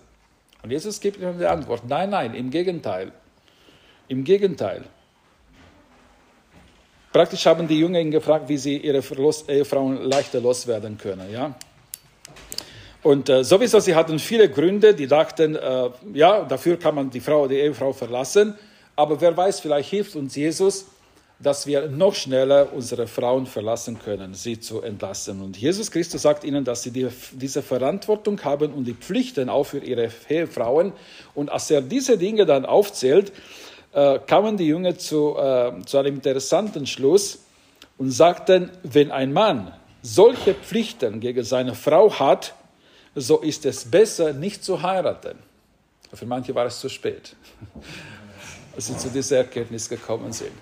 Als Jesus ihnen von dieser Pflichten und von der Verantwortung ihren Ehefrauen gegenüber erzählte, haben sie gesagt, dann ist es besser, wenn wir uns davon machen. Ja? Nein, keine Verantwortung. Ein Merkmal und eine Charakteristika oder was ihr wollt unserer Identität als Männer ist, Verantwortung zu tragen für uns selbst, für das, was wir sagen, für das, was wir tun, aber auch für unsere Familien, vielleicht für unsere Eltern, aber ganz besonders nachher für unsere Frauen und für unsere Kinder. Ja. Ein authentischer Mann ist ein Priester. Einverstanden. Ein authentischer Mann ist ein Priester. Was bedeutet ein Priester zu sein? Petrus sagt, dass wir ein, eine Nation vom Priester sein, eine heilige Nation. Was bedeutet ein Priester zu sein? Einer, der bestimmte Gewand trägt und bestimmte Dinge tut und was weiß ich, vielleicht mal, äh, äh ja, bitte. Bitte? Sich Gott widmen, ja. Sehr gut. Was für Aufgabe hat noch ein Priester?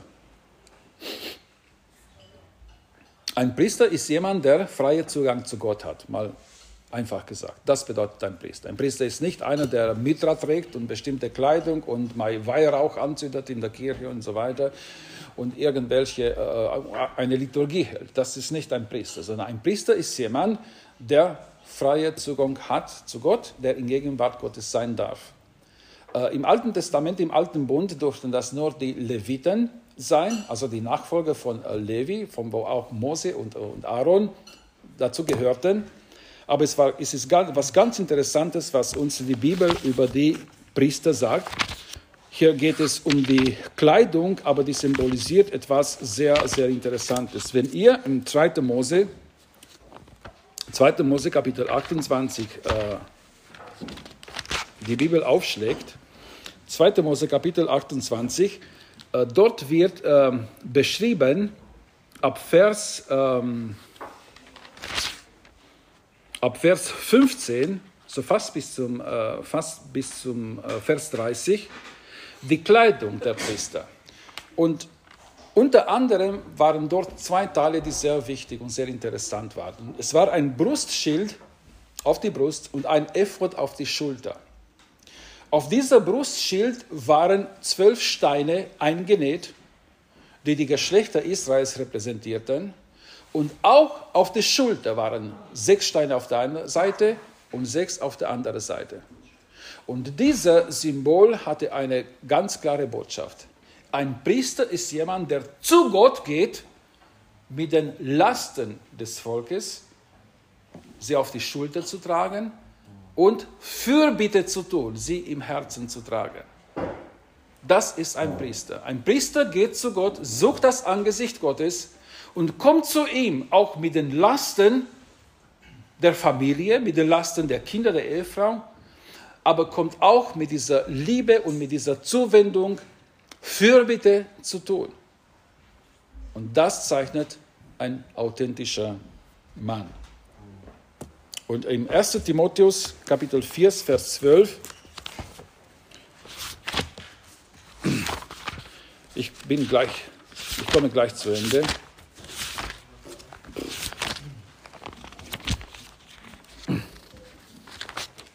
1. Timotheus 4, Vers 12. Da steht hier folgendes. Niemand verachte dich wegen deiner Jugend, sondern sei den Gläubigen ein Vorbild im Wort, im Wandel, in der Liebe, im Geist, im Glauben, in der Keuschheit. Sei ein Vorbild, das zeichnet ein echter Mann aus. Ein Vorbild sein zu wollen, ein Vorbild zu sein. Und Gott möge uns alle helfen und euch alle dazu befähigen, Vorbilder zu sein. Vorbilder zu sein. Wenn wir uns das Leben verschiedener große Männer in der Bibel anschauen, dann kommen wir unweigerlich zu Josef. Ihr kennt die Geschichte von Josef, ja? Im 1. Mose sind 15 Kapitel, die letzten Kapitel der Bibel, die nur ihm gewidmet sind. Es ist kein andere, keine andere Person, die äh, so viel Beachtung in der Bibel stattfindet. Okay, David und Salomon und so weiter, es wird viel über sie auch geredet, aber hier in 1. Mose, die letzten 15 Kapitel, wird hauptsächlich nur über Josef geredet, über sein Leben. Josef war ein verwöhntes Kind, ja. Und nach dem, was er gesagt hat und wie er seine Brüder verbetzt hat, könnten wir sagen, dass er ein recht böses Kind war. No? Und eigentlich haben die Brüder recht gehabt, auf ihn äh, äh, äh, sauer zu sein. Aber es ist was ganz Interessantes geschehen. Er wurde verkauft, er kam in das Haus, Haus Potiphas. Dort ist er aufgestiegen. Gott war mit ihm, sagt uns die Bibel. Aber ich stelle mich die Frage, warum war Gott mit ihm? weil er auch Gott gesucht hat, weil er auch nach Gottes Wille gelebt hat. Er kommt zu einem, es kommt zu einer Gegebenheit, die Frau von Potiphas war eine sehr schöne, verführerische Frau. Ihr kennt die Geschichte. Sie kommt zu ihm und sagt jeden Tag, jeden Tag, sagt uns die Bibel, hat ihm vorgeschlagen, mit ihr zu schlafen. Jetzt müsst ihr euch vorstellen, als junger Mann, Josef war ein junger, ein gut aussehender junger Mann, jetzt müsst ihr euch vorstellen, dass eine, wie eine verführerische, eine schöne Frau jeden Tag zu euch kommt und euch streichelt und euch an der Hand nimmt und sagt, komm, nimm mich, streichle mich, schlaf mit mir und so weiter. Nur daran zu denken, ja. Hm. Aber ihr müsst euch vorstellen, die Realität, wie es für Josef ausgesehen hat. Und eines Tages sagt uns die Bibel, dass sie ganz allein im Haus war und regelrecht ihn dazu zwingen wollte, mit ihr zu schlafen. Und was tat Josef? Er ist weggelaufen. Und dann wollte sich die Frau Potiphas rächen und ich sage, jemand hat gesagt, Gott behüte uns vor der Rachegelüste einer Frau. Denn sie kennt kein Pardon mehr. Okay, aber was dieser, was dieser äh, Mann, was dieser Josef getan hat, ist der Versuchung zu widerstehen. Nicht einmal, nicht zweimal, sondern täglich. Ihr werdet täglich versucht. Ihr werdet täglich bombardiert. Ich weiß, ihr habt sehr schwer. Ihr habt schwerer, als ich es gehabt habe in meiner Jugend. Ihr werdet bombardiert mit allen möglichen schmutzigen Dingen, mit Pornografie, mit äh, alles, äh, äh, ähm, mit vielen sexuellen Inhalten und so weiter. In meinem Alter musst, musstest, musstest du sowas suchen. Da gab es nur, nur so irgendwo im Verborgen. Du bist zu diesen Dingen nur so durch dritte, durch vierte, durch fünfte Person dazu gekommen. Ja? Aber heute kann sich jeder solche Dinge anschauen. Ihr habt es schwer, ich weiß es. Aber wenn ihr euch entscheidet, für Gott zu leben, zu seiner Ehre zu leben, dann werdet ihr auch die Kraft dafür bekommen. Gott wird euch Kraft dafür geben, zu widerstehen. Genauso wie Gott auch Josef die Kraft gegeben hat, dieser Frau zu widerstehen. Ein echter Mann widersteht den Versuchungen, auch den sexuellen Versuchungen. Nicht einfach, nicht einfach, aber die Belohnung wird umso größer sein. Und dann, was passiert bei Josef? Irgendwann, er ist nachher ins Gefängnis gegangen, ist nachher aufgestiegen, wird der Zweite im Stadt nach Pharao, versorgt das Land mit Brot und so weiter. Und dann kommen seine Brüder, die ihn verkauft haben zu ihm und ihn für tot erklärt haben. Was macht Herr Josef? Es ist fantastisch. Es berührt mich. Bitte? Ja, mit dem Becher. Das ist das erste Mal. Und dann äh, kamen sie noch einmal und, wollte, und hat den Benjamin dort gehalten. Was hat er, wie, wie ist er ihnen begegnet? Ja. Also, er hat sie erstmal verschwiegen, um sie zu testen. Gut, sagt uns die Bibel, das ist der Titel, der uns die Bibel beschreibt. Ja, das mag schon sein, dass er, dass er sie testen wollte, ob sie sich wirklich verändert haben. Aber das, was hier hervorkommt in dieser Geschichte, ist, dass Josef ihnen vergeben hat und vergessen hat. Er hat vergeben und vergessen. Und das will ich auch hier behaupten und hervorheben. Ein authentischer Mann vergisst das Böse und vergibt. Ein authentischer Mann liebt. Jesus ist gekommen, um zu lieben. Und wir als Ebenbild Gottes, als diejenigen, die Verantwortung dafür tragen, das Ebenbild Gottes weiterzugeben, sind auch dazu berufen, zu vergeben, das Böse zu vergessen, keine Rache auszuüben und zu lieben. Und diese Dinge zu tun, muss man lernen. Und diese Dinge lernt man nur, indem man Gemeinschaft hat mit demjenigen, der die Quelle dieser Dinge ist. Der die Quelle der Liebe ist, die Quelle der Vergebung, die Quelle der Gnade. Das Motto dieser Freizeit war, alles was ich bin, bin ich durch die Gnade Gottes. Das macht ein authentischer Mann. Das im, im, im Beispiel Josef. Und Jesus selbst sagt, lernt von mir, denn ich bin sanftmütig und im Herzen demütig. Wer, ein, wer war in der Bibel ein sanftmütiger Mensch? Wurde beschrieben, dass er der sanftmütigste Mensch auf der ganzen Welt war. Wer war dieser? Mose. Mose. Es ist diese Begegnung mit dem Ägypter, wo er ihn eins auf den Kopf haut und er gleich tot umfällt. Dann ist er äh, zu Madian gegangen, 40 Jahre als Schäfer bei ihm zu arbeiten.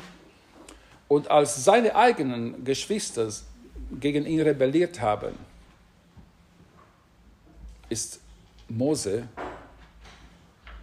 sanftmütig geblieben. Er hätte sie, er hätte ihnen zeigen können, wer er ist. Er ist der Repräsentant Gottes. Aber die Bibel sagt, aber Mose war der sanftmütigste Mensch auf der ganzen Erde. Und ich würde behaupten, und ich möchte behaupten, ein authentischer Mann ist sanftmütig. Er rächt sich nicht. Er trägt keine Bosheit in sich. Er ist nicht gleich mit dem Faust auf den äh, Tisch zu hauen. Er schreit nicht, sondern er übt seine Autorität in Liebe und Sanftmut aus. Das ist eine Kunst. Wir sind mit dieser Fähigkeit nicht geboren. Keiner von uns hatte diese Fähigkeiten vom Anfang an, von Geburt an, sondern es sind Fähigkeiten, die uns Gott gibt, wenn wir uns von ihm leiten lassen.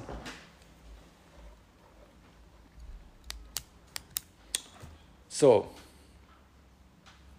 ich werde soweit am Ende. Wenn ihr was hinzuzufügen habt, wenn ihr Fragen habt, dann sehr gerne.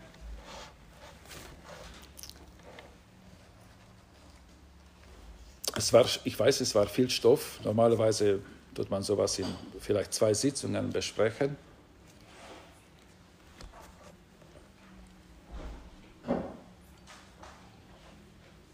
Habt ihr Fragen? Egal welche Natur. Jetzt was, auch was die Männer betrifft, natürlich, was ein Mann zu sein betrifft, aber auch wenn ihr sonst Fragen habt.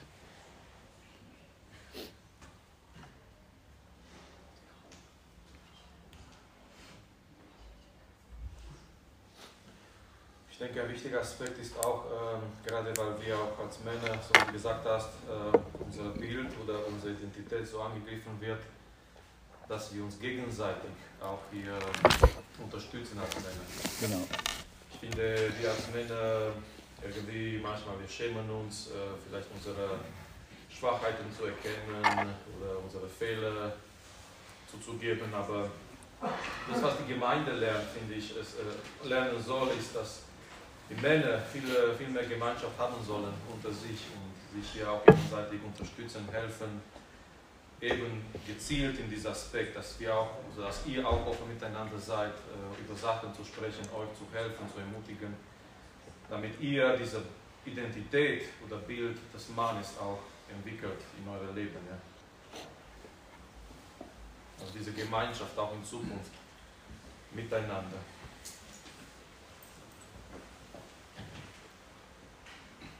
Habt ihr Fragen oder Gedanken dazu von eurer Seite?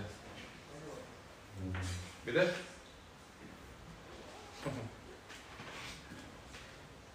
Oder gibt es etwas, was ihr nicht verstanden habt? Das ist durchaus möglich, ja. Cengiz? Ähm, Sie sind auch Vater oder? Ich bin der Timmy. Na, ob du Vater bist. Natürlich, natürlich. Ja, ja. Ähm, ja, mich würde interessieren, wie Sie als ähm, Vater und Pastor über das Thema Verhütung denken, als Mann, als Frau, weil das ja heutzutage sehr in geworden ist, in der Schule schon mit Kondomen zu üben, in irgendwelchen äh, Zimmern mit Lehrern, sage ich mal. Also, ähm, aber, wie, wie denken Sie darüber? Ja, äh, in erster Linie wäre ich froh, wenn wir bei Perdu bleiben. Ich würde mich freuen, ich bin der Timmy, auch wenn ich Vater und äh, Gemeindeleiter bin. Ähm, ja, das ist eine sehr gute Frage. Und natürlich eine Frage, die jeden Mann beschäftigt oder beschäftigen soll. Äh, wir leben in einer Zeit, wo äh, dadurch, beziehungsweise bedingt dadurch, dass die jungen Menschen sehr früh ihr Sexleben beginnen, muss man auch darüber reden. Als ich in der Schule war, pff, hat man nicht mal an solche Dinge gedacht, ja. Zu verhüten und so weiter, solche Dinge. Erst nachdem, wenn man vorhatte zu heiraten und so weiter, dann hat man sich darüber Gedanken gemacht und hat man auch den Rat des Pastors gefragt und so weiter. Hier gibt es verschiedene Meinungen. Meine Überzeugung ist oder meine Meinung ist, dass darüber, was die Verhütung betrifft, das soll der Mann und die Frau entscheiden. Und keiner soll sich daran mischen. Das ist eine Sache, eine intime Sache. Das Sexleben ist was sehr Intimes, was niemanden angeht. Es geht den Pastor nicht an, es geht den Brüderrat nicht an, es geht dem, äh, niemanden an. Das geht nur dir und deiner Frau an. Und wie ihr das entscheidet, müsst ihr darüber besprechen, müsst darüber beten und davon überzeugt sein, dass das, was ihr tut oder nicht tut, auch das Richtige ist. Bestimmt nicht zufrieden mit dem Antwort. man kann ja über das diskutieren. Es gibt ja Leute, die sehr streng mit diesem Thema sind. Die sagen ja, ähm, die Frau, als ähm, sie geschaffen wurde, wurde ja geschaffen zu dem Ziel, äh, unter Schmerzen, unter Wehen Kinder zu gebären.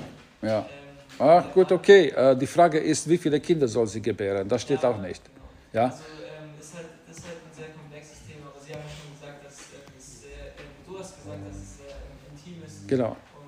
Das Ja, ja, ja.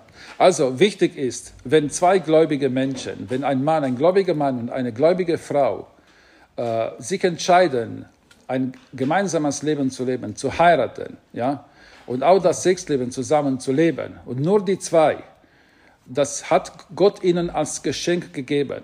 Und sie sollen sich auch über dieses Intimleben freuen. Denn auch die Freude in dieser Intimität ist ganz wichtig und steht an der ersten Stelle. Natürlich ist die Frau diejenige, die diese Ehre hat, das Leben weiterzugeben. Aber die Frage, die, äh, die ich stelle und vielen, äh, die verschiedene Dinge behaupten, ist, wo steht es, wie viele Kinder du haben sollst? Das müsst ihr entscheiden. Das müsst ihr entscheiden.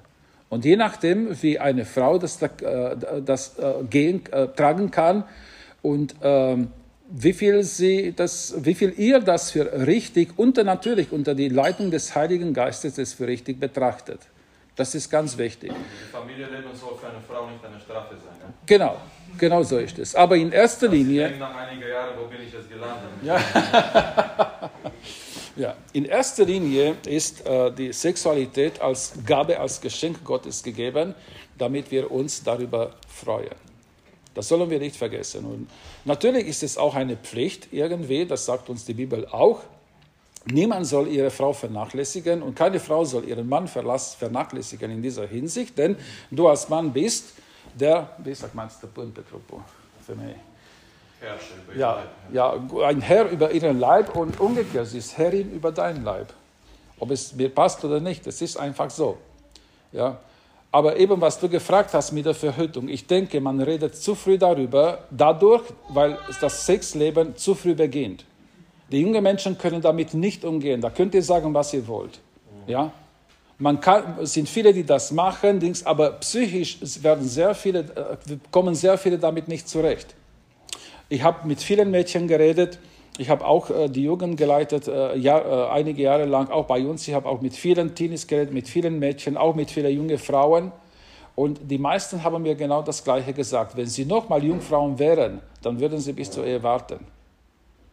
Es waren Gefühle und es waren Dinge, die äh, sie sehr, sehr belastet haben, dadurch, dass sie das Sexleben so früh angefangen haben. Auf Druck von Umgebung, Kolleginnen, Freundinnen und so weiter. Ja. Die Sexualität ist von Gott gegeben für die Ehe und für nichts anderes. Und wie gesagt, mit der Verhütung in der Ehe ist es so, es ist eure Verantwortung, es ist eure Entscheidung. Wenn, ihr, wenn wir die Patriarchen betrachten, dann sehen wir bei keinem, dass eine Frau zehn oder zwölf Kinder hatte.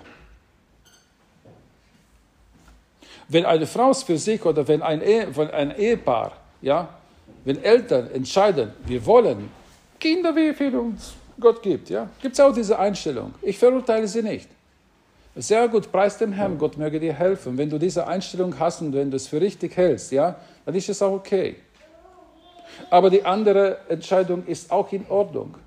Wenn du sagst, du, ich empfinde es und äh, ich, ich bin davon überzeugt, dass jetzt die Familienplanung so, sozusagen abgeschlossen ist, dann ist es auch eure Entscheidung. Wie gesagt, wichtig ist, dass ihr darüber beide 100% einverstanden seid. Und dass ihr sicher seid, dass ihr unter, äh, wie soll ich sagen, auch Gott gegenüber diese Verantwortung tragen könnt. Ich denke, ein Bereich ist auch wichtig, dass man auf seine Meinung nicht ein Gesetz macht für andere. Genau. Dass man jetzt sagt, okay, das muss genauso sein bei allen Familien der Gemeinde oder hier, alle müssen so machen. Aber es ist schon ein wichtiger Punkt, äh, ja, so wie Timmy sagt, dass und beide einverstanden sind, dass die eins sind in diesem Aspekt. Es gibt viele Frauen, ich kenne viele Frauen, ich habe auch von sehr vielen Frauen gehört, die viele Kinder geboren haben, nur weil der Mann dieser Meinung war, dass sie zu Kindergebären da ist. Aber pff, sie war kaputt, sie war fix und fertig.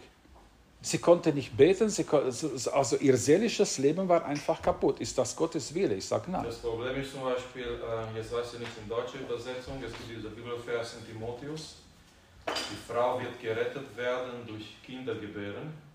Und zum Beispiel, wir kommen aus dem rumänischen Zusammenhang, viele haben leider eine falsche Theologie gehabt und die haben so verstanden, die Frau wird gerettet werden, also ihre Seele, dadurch, dass sie viele Kinder erlöst werden, dadurch, dass sie viele Kinder auf die Welt bringt. Und was eine falsche Theologie ist, weil eine Frau, genauso wie der Mann, wird gerettet sein oder werden durch Jesus. Und dort ist die Stelle, es geht um was anderes, dieser Zusammenhang. Aber auf jeden Fall, weil manche äh, diese Theologie oder diese, Stelle falsch verstanden haben, ähm, dann ging es auch in diese Richtung, ja, jetzt werden wir gerettet oder die Frau wird erlöst werden, dadurch, dass sie viele Kinder auf die Welt bringt. Und äh, natürlich ist eine, eine falsche biblische, oder halt eine falsche Aussicht über die Sache. Das hat, also das hat das verursacht, ja, was auch gesagt hat, weil der Mann zum Beispiel ähm, so gedacht hat, dann wurde die Frau mehr oder weniger eine Sklavin von seiner Einstellung. Und wir können uns auch vorstellen, dass sowas auch nicht zu einer eine glückliche, glückliche Ehe führt oder zu Glück in die Ehe führt. Ja. Es gibt auch viele Kulturen, da ist die Frau zu Hause und die darf nichts machen, der Mann muss alles machen. Also Brot verdienen und arbeiten und in die Gesellschaft gehen und so weiter. Die Frau Ja. ist zu Hause für die Kinder und Ja. Essen und der Mann. Ja, ja, das gibt auch.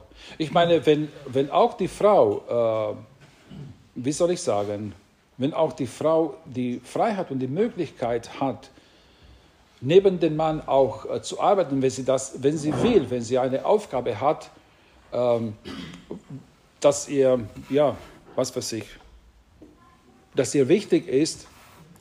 Ich sage nicht, dass das nicht möglich ist und dass die Frau kein Geld verdienen soll. Das Problem ist nur, wenn die Kinder darunter leiden. Ich bin nicht einverstanden, dass eine Frau geht, nur darum, dass das Geld, weil das Geld zu wenig ist.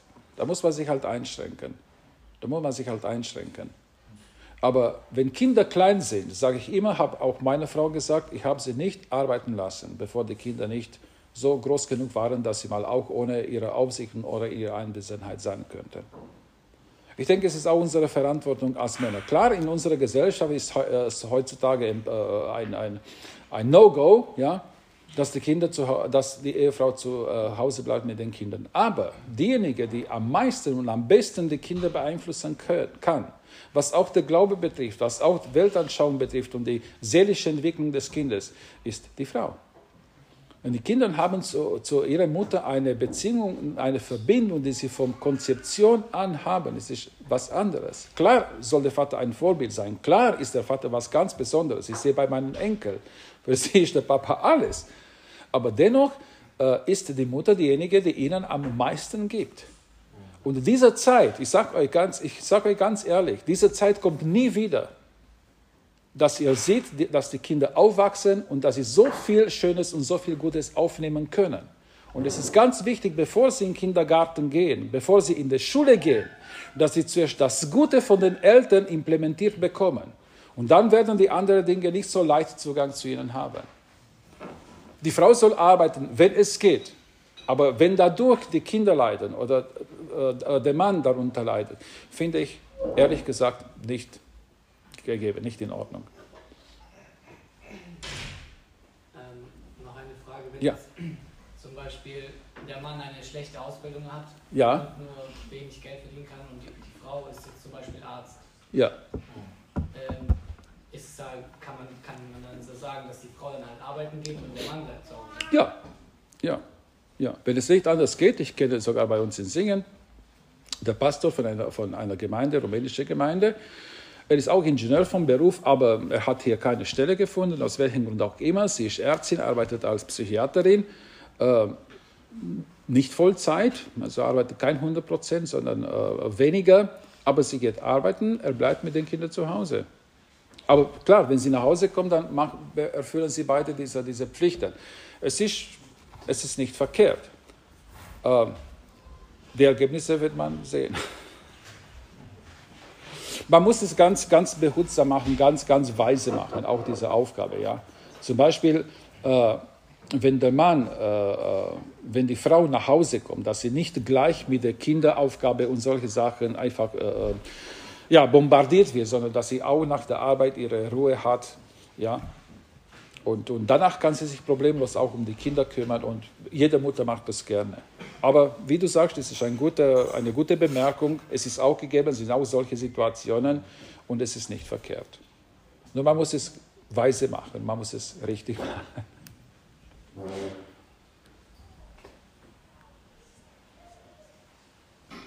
Ja, noch Fragen? Egal was. Komm, habt Mut. Ich, ich glaube nicht, dass für euch alles klar ist. Das kann ich mir nicht vorstellen. Ja. Was ist deiner Meinung nach die Rolle, beziehungsweise eher besser gesagt, die Rollen eines Mannes in der Gemeinde? Oh. Welche Rolle? Das Wichtigste, das Wichtigste, ein Fürbeter zu sein. Und je nach den Gaben, die ihm Gott gegeben hat, auch zu dienen. Aber ein Fürbeter, so wie ich gesagt habe, ein Priester zu sein, ist eben Lasten zu tragen und Fürbitte zu tun vor Gott.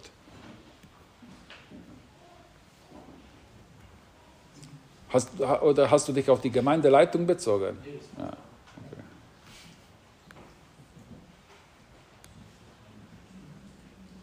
Also für das geistliche Leben in der Gemeinde, noch möchte ganz erwähnen hier, für, der, für das geistliche Leben in der Gemeinde sind die Männer verantwortlich. Auch wenn, wenn ihr andere Meinung hört. Ich bin davon überzeugt, dass für das geistliche Leben einer Gemeinde die Männer verantwortlich sind. Aber in erster Linie, dieses geistliche Leben muss sich, muss sich zu Hause in der Familie abspielen und richtig ablaufen. Und dann wird es auch in der Gemeinde gut ablaufen. Ja?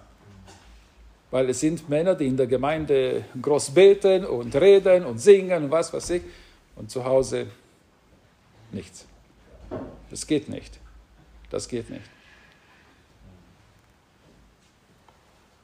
Und hast du eine andere Meinung?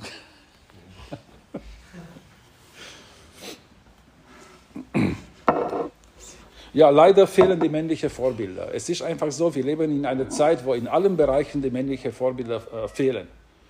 Wenn ich daran denke, die sind sehr viele Kinder, die allein erzogen werden von ihrer Mütter. Und das ist nicht gut. Das ist nicht gut für ihre Entwicklung. Was soll ich reden von zwei Müttern oder zwei Vätern? Das ist grausam, das ist schrecklich. Aber sie haben keine männlichen Vorbilder. In der Kindergarten ist die Erzieherin, in der Schule ist die Lehrerin. Ja? Sehr oft zum Beispiel, wenn du im Verkauf oder Hotellerie oder anderswo arbeitest, ist wieder eine Chefin. Ich im Spital, ich arbeite im Krankenhaus, sind Frauen meine Chefinnen. Ist einfach so. Oder eine Frau hat. Gut, ich hatte auch einen Mann als Chef und das war sehr gut. Ein Mann führt anders.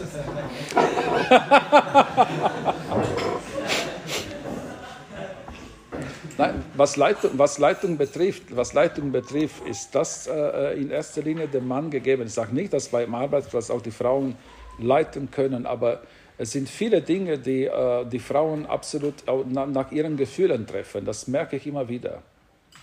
Sind Entscheidungen, die sie so treffen, wo sie sich, wie sie sich fühlen. Ja? Und nach zwei Tagen revidieren sie das, oh, und das ist doch besser anders. Der Mann hat diese Aufgabe, die Dinge zu analysieren. Mehr als die Frau. Nicht, dass die Frauen hier minderwertig sind, sondern die haben diese Aufgabe, klar, äh, kalt, kühl, Dinge zu analysieren, zu rationieren, ja, und äh, äh Entscheidungen zu treffen. Nicht, dass Frauen jetzt die schlecht, per se schlechte Chefinnen wären. Ja.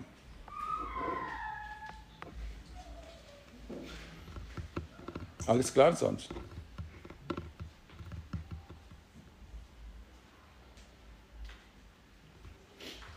Ihr habt Verantwortung. Ihr habt Verantwortung auch für die Gemeinde, auch für das geistliche Leben in der Gemeinde.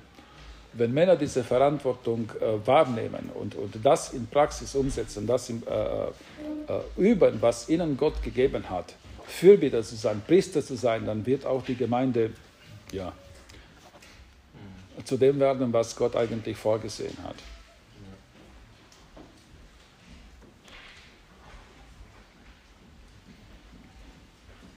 Habt ihr noch was?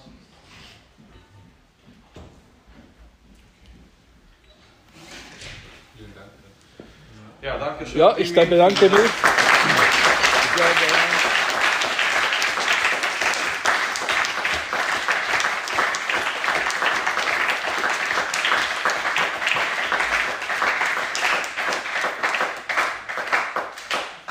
Ja, danke für diese Präsentation, für diese Zeit. Also ich fand schon wichtig, ähm, auch was er erwähnt hat, von der, auch von der politischen Seite her, von der philosophischen Seite her, dass wir ein bisschen verstehen, was dahinter ist, wie unsere Identität als Mann auch angegriffen wird. Und dann zweiter Teil, was ist ein authentischer Mann? Eigentlich ein authentischer Mann ist ein biblischer Mann, ist ein Mann nach Jesu Vorbild oder Vorbilder aus der Bibel. Und jetzt sind wir, jetzt seid ihr dran, äh, das umzu- umzusetzen. Und so wie er gesagt hat, auch das Leben in der Gemeinde, in der Familie, das, das hängt so viel von diesem Aspekt auch. Nicht nur in sich, aber auch dieser Aspekt, ein authentischer Mann zu sein. Und authentischer Mann bedeutet nicht, irgendwelche Muskeln zu haben, irgendwelche Autos zu fahren. Ähm, oft ist es so, dass Leute, Männer, die Komplexe haben, fahren irgendwelche Autos, um das zu kompensieren. Aber das lassen wir jetzt. Also wenn du kein super tolles Auto fährst, kein Problem, kannst trotzdem ein authentischer Mann sein, weil das liegt nicht darin, sondern ähm, mit Jesus, mit Gott zu leben. Und äh, ich würde sagen, komm, lasst uns jetzt gemeinsam aufstehen und beten wir füreinander, beten wir für uns. Jetzt zum Schluss als, als Männer, als junge Männer. Ja, wenn ich, wenn ich euch jetzt anschaue von hier vorne, was für eine schöne Aussicht und wenn ich überlege, wenn ihr euch jetzt entscheidet und sagt, hey, ich will ein Mann Gottes zu sein, ja, ein echter Mann sein und wie viel Einfluss das haben kann zukünftig in eure zukünftige Familie, in die Gemeinde, die Gemeinde von morgen, die Gemeinde von morgen wird eines Tages die Gemeinde von heute sein. Ähm, Also es ist nicht eine Gemeinde von einem ewigen Morgen, sondern irgendwann seid ihr verantwortlich für Dienste in der Gemeinde, die Verantwortung zu tragen in der Gemeinde. Und deswegen ist es so wichtig, wirklich diese Identität von einem biblisch authentischen Mann zu akzeptieren und sich damit auch zu identifizieren. So beten wir füreinander. Du kannst auch deine Hände ausstrecken, für jemanden beten neben dir, für deine Kumpels, für deine Freunde beten heute, dass Gott wirklich aus uns, aus euch Männer Gottes macht. Und Freunde, das ist eine große Sache in der Bibel, aber möglich in die Augen Gottes. Glaubt ihr das? Nicht nur Mose, nicht nur Josef, nicht nur Timotheus war ein Mann Gottes. Du bist berufen, ein Mann Gottes zu sein. Du kannst ein Mann Gottes sein und werden durch die Gnade Gottes und durch Gottes Kraft in dein Leben. Amen. Komm, beten wir füreinander jetzt zum Schluss. Halleluja, Vater, wir danken dir für diesen Nachmittag, für diese Zeit, Vater.